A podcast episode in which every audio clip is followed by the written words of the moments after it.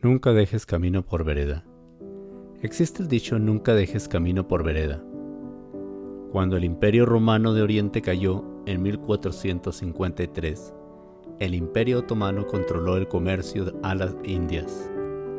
Países como España, Portugal y otros reinos europeos se vieron obligados a tomar otro camino. Entre los personajes que empezaron a buscar una nueva ruta se encuentran Vasco de Gama, y por supuesto Cristóbal Colón. Colón imaginó un camino nuevo, una ruta diferente.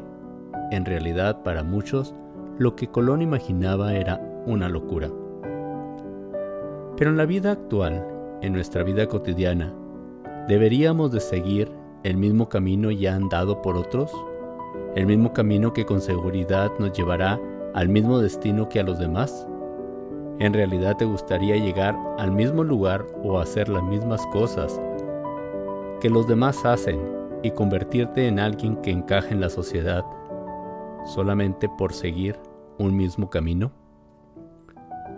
Piensa en todas las personas y seres humanos como tú y como yo que han tratado su propio camino, que han trazado su propia vereda, sin tener al 100% la seguridad de cómo llegarán al destino final. Desde el momento que decidieron tomar un diferente camino, ya estaban conscientes de que iban a enfrentarse a errores, dificultades, retos, desafíos inesperados. Sin embargo, también sabían que se iban a encontrar con muchísimos aprendizajes y experiencias.